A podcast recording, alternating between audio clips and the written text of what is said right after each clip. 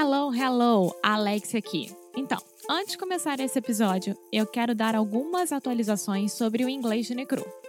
Em 2020, nós vamos ter 12 challenges diferentes, ou seja, é um novo produto completamente diferente para vocês. A cada mês, a gente vai ter um challenge diferente um do outro, claro. Então, por exemplo, nós teremos challenges sobre como melhorar o seu vocabulário, como fazer good first impressions, como ter o inglês melhor e mais natural possível durante conversas com nativos de inglês. Eu tô muito animada e quero muito, muito, muito que você participe. Então, se você gosta de nós, se você gosta do nosso trabalho, se você gosta aqui do Inglês no Micro Rádio e quer ficar de uma vez por todas sério com seu inglês, começando agora em 2020, vá lá no nosso site inglêsnecru.com. Now, on with the show!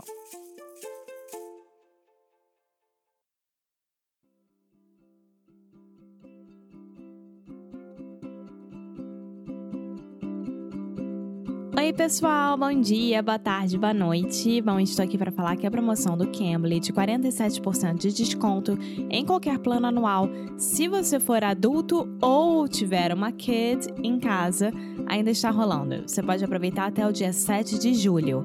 E para conseguir esse desconto de 47% de desconto, é só colocar no Icru 47 off, se você for adulto, e no Icru 47 off kids, se você estiver dando de presente para sua kid, ou seja, se você for pai, padrinho, madrinha, é, tiver um sobrinho, sobrinha, qualquer coisa, tá? E é válido para crianças entre 3 a 14 anos. Acima disso, é adulto, tá bom? E vocês já sabem, todos os professores são de língua nativa inglesa. Então vocês vão estar treinando inglês, praticando inglês com pessoas que realmente sabem. Bom, agora nós vamos começar com o nosso super episódio. Vai lá no Cambly.com, no aplicativo do Cambly, coloca os códigos que eu já falei aqui várias vezes, aproveite essa promoção. Now, on with the show!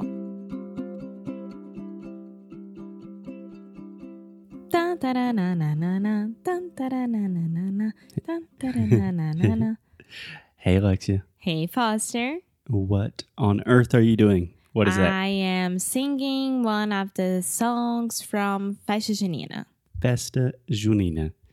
So today is São João? Today is São João. St. John. Yes, São João Batista. St. John the Baptist. Exactly. Okay.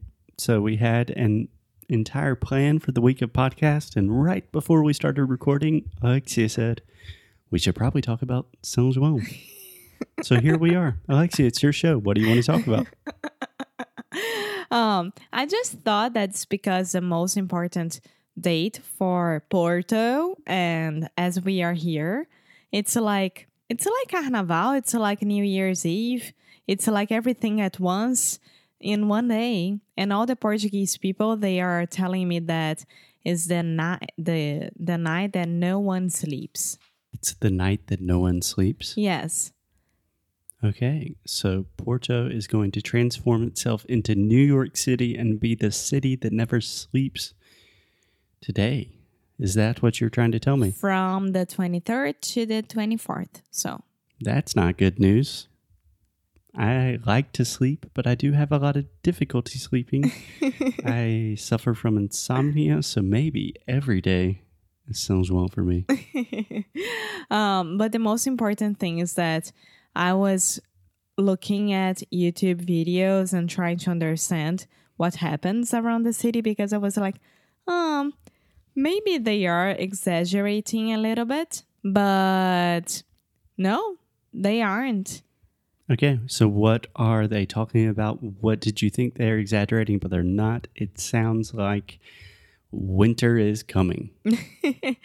um, apparently, is when everyone It's when? it's when hmm everyone have no it's it's when everyone is making a party Oh my goodness, is Alexia. throwing a party There were so many beginner's mistakes in that one little phrase. It makes me so, so happy.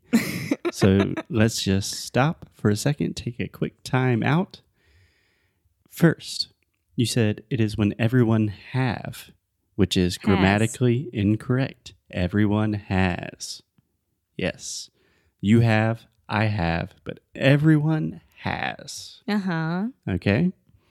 Just a quick disclaimer we are in Portugal, which means Alexia is speaking Portuguese 24 7, which I love because when we record podcast, it's a lot easier for me to correct her mistakes. No, it's not a lot easier. You have more mistakes to correct. Yeah. Yeah. Yeah, the more mistakes, the easier. I don't have to really pay attention. Oh, thank you. You're just giving them to me all the time.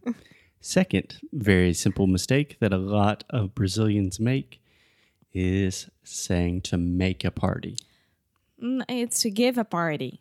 No. Mm, You could say to throw a party, which Yeah. you did say, but it's much more common and simple simply to say to have a party. To have a party. Yes. Okay. So, like Porto, there uh, there is a part of Porto that it's the Baixa. And Baixa is where Aliados and Clérigos and the Ribeira is. So those are parts from the Baixa which uh, which are very very very touristy and beautiful at the same time. Yeah. So you're just referring to different neighborhoods in Rio. Rio? Porto? Where are we right now? yeah, so different parts of Porto, not necessarily neighborhoods, because in Porto it's very confusing that não é bairro, é freguesia. Uh, os portugueses são bem particulares. Um, and from everywhere at Baixa, you can go to a party. Like there are small parties everywhere, and concerts, and people at the streets, and everyone goes to the Ribeira to watch the fireworks at midnight. hmm So, it's pretty much New Year's Eve. With Carnaval because before and after that, party everywhere. Yeah. But do you really think that the Portuguese people will be able to party with the same level of intensity that you crazy Brazilians can? I think so because Brazilians we can party every single night if we want to. Yeah. But- You're talking about Brazilians in general because Yeah, I know one Brazilian very well who cannot party after approximately 9:30 p.m., which means after she finishes Law and Order or Queer Eye, the party is over, my friends. Yes, it is. But maybe once a year or when they have their finals at football of the soccer players and things like that, they can party. I don't know. I really don't know. I never experienced a party here. Cool, cool. Yeah. Okay. What else about St. John the Baptist Day do you want to talk about? Also, apparently is one of the most known. It's one of the most. It's one of the it- Mhm. What am I saying? You're saying is. Ah, Which- it's Again, I don't beginner's mistake. Yeah. You're just getting a little rusty, meu amor. It's one of the most known um Known. known Yes, you're saying non, but it's known. known Yeah, it totally an oral vowel known. known. There we go. Okay. One of the most known holidays from Europe. Mm, yeah. Is this correct? No, no, no. I'm talking about the phrase itself, like in English. Yeah, I would say it's one of the most well known holidays in Europe or one of the most popular holidays in Europe. Yeah. And there okay. are a lot of bachelor, bachelorette parties as well during this. Yeah, it seems like in Porto, I mean, I've only been here for one week, but we've already seen like seven or eight bachelorette parties. Yes. I don't know what's going on here with crazy bachelorettes. But the most important part is that my dad was explaining to me because it's it's it's a religious day, right? Mhm. we are like uh, thank not being thankful thankful for uh, because of a saint, but it's more. I don't know how to explain this. Yeah. So you have no idea what the actual day is. Wait, Okay. and then when a long, long time ago, the girls and the boys, each one used to have like um, an object. Okay, so the boys used to have a little hammer, Mm-hmm. and the girls used to have um, like um ramo, uh, um, Like a branch. um, um ramo, não rancho, um ramo de flor. Um. a little bit of flour like Yeah. I would just say a flower. yeah and then if the boy was interested in the girl Mm-hmm. or vice versa they would like uh, touch the other one with the ham with the hammer or with the flower. Okay. So a long time ago, little boys in not Portugal, little boys big Bo- boys. and girls Okay, boys and girls of all sizes were running around, and the boys were armed with hammers, Uh-huh. and the girls had flowers. yes That doesn't seem like a fair fight.